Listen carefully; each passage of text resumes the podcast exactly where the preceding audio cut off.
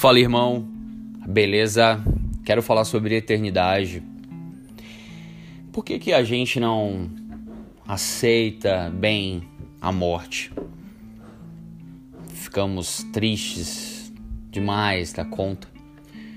Será que a gente está consciente da vida após a morte? Será que existe uma vida após a morte?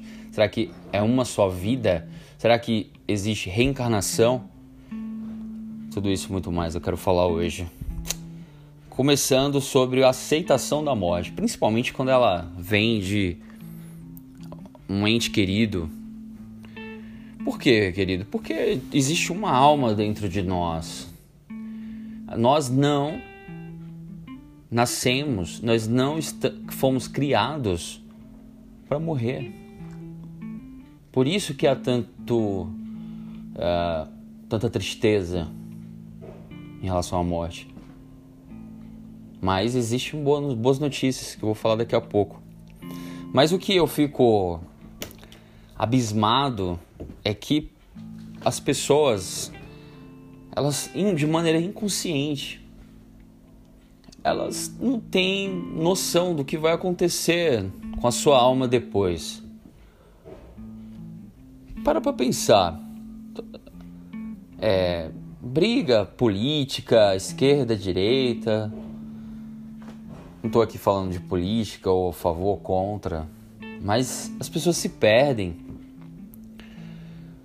E não só isso, mas Jesus disse que quando ele viesse, porque eu acredito que Jesus vai vir, ele falou que as pessoas iam se dar em casamento, com, comprar casas, terrenos, se mudar, ou seja, elas vão estar tão mergulhada nos seus planos aqui na Terra de deixar o negado, sua família, construir, ser importante, ter influência, ter relevância.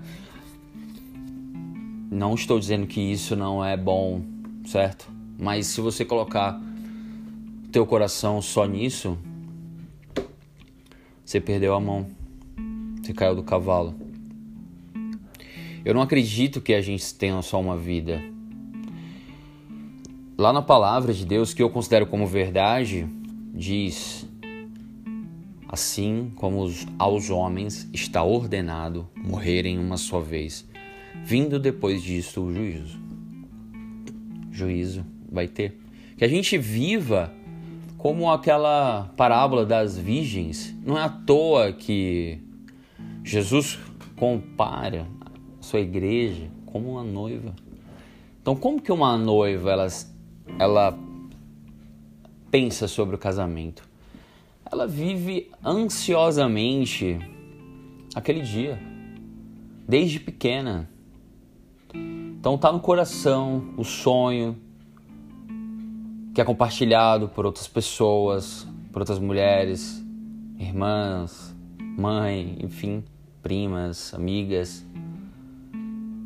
E se preparam que a gente seja igual aquelas prudentes que estão com o óleo nas vasilhas, óleo nas lamparinas, para quando o noivo vier, estarmos com as nossas vasilhas, com as lamparinas cheias. Maranata, ou seja, a hora vem Senhor Jesus. Ansioso para aquele dia que o Senhor irá nos tomar.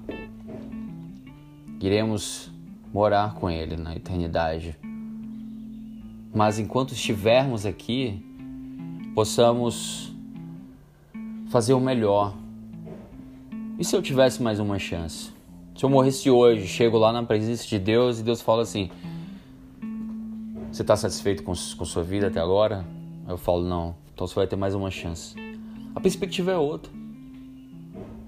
Você não ia ficar tão rancoroso, tão magoado, tão triste tão violento, sabe, tão vingativo ou vingativa. Você valorizar, ele tem uma nova chance.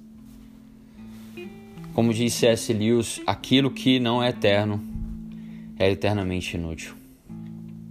O Espírito Santo te convença, que te dê alegria de salvação ao pleno conhecimento da palavra do Senhor. Amém.